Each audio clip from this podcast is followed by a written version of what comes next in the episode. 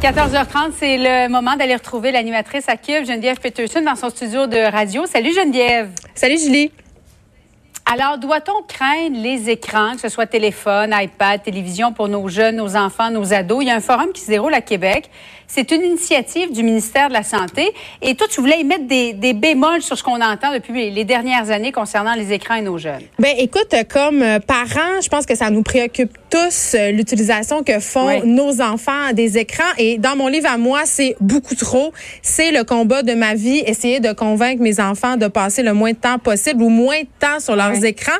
Et maintenant, euh, nos téléphones cellulaires nous renvoient un, rapport hebdomadaire et je trouve ça absolument incroyable, euh, dans le mauvais sens d'incroyable parce que la moyenne d'utilisation chez nos adolescents, c'est 9 heures par jour d'utilisation d'écran. Donc, c'est quand même énorme et c'est préoccupant. Et là, il y a des chercheurs qui se sont penchés sur les études, justement. Euh, 13 000 études, pour être plus précise, par rapport à l'utilisation que font nos jeunes des écrans. Et ce qu'ils ont mis en lumière, et c'est ce que je trouve particulièrement intéressant, et peut-être parce que je trouve ça déculpabilisant aussi, Julie, c'est que la lacune importante, ce que les études mettent toujours de côté, c'est ce que nos enfants font sur leurs écrans.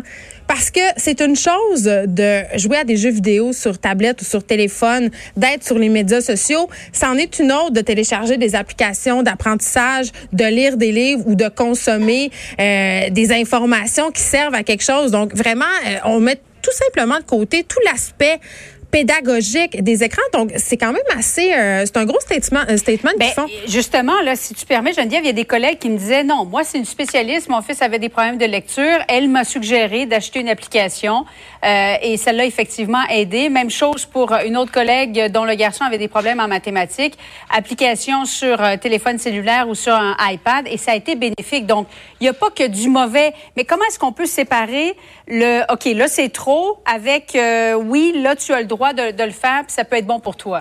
Mais je pense qu'il y a deux affaires là-dedans. Euh, par rapport à savoir quand c'est trop, là, je pense que quand on voit que notre enfant s'isole, quand on voit que ça devient obsessif, il y a des mm. enfants qui se lèvent la nuit, quand on voit que ça nuit aux performances scolaires, au sommeil, ça peut peut-être euh, nous sonner une petite cloche.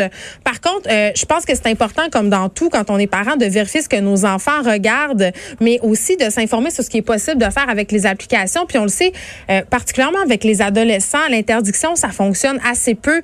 D'ailleurs, il y a plusieurs écoles qui maintenant ont réintégré, si on veut, les outils électroniques à l'intérieur de leur programme pédagogique parce qu'ils ont découvert justement, euh, tout comme le fils de ton ami, justement, que utiliser ces, mm-hmm. ces trucs-là pour faire passer les apprentissages, ça fonctionnait beaucoup mieux que, tu sais, on parle aux jeunes le langage qu'ils comprennent et on s'adresse à eux avec des outils qui les intéressent. Je pense que déjà là, on a la moitié du chemin de fait, mais il faut vraiment être vigilant puis regarder euh, qu'est-ce que nos enfants consomment parce que passer 12 heures sur YouTube à regarder des vidéos versus euh, une application d'algèbre, on est ailleurs. en terminant, Geneviève, on est des cordonniers mal chaussés parce que nous, en tant que parents, on peut pas dire qu'on montre vraiment l'exemple.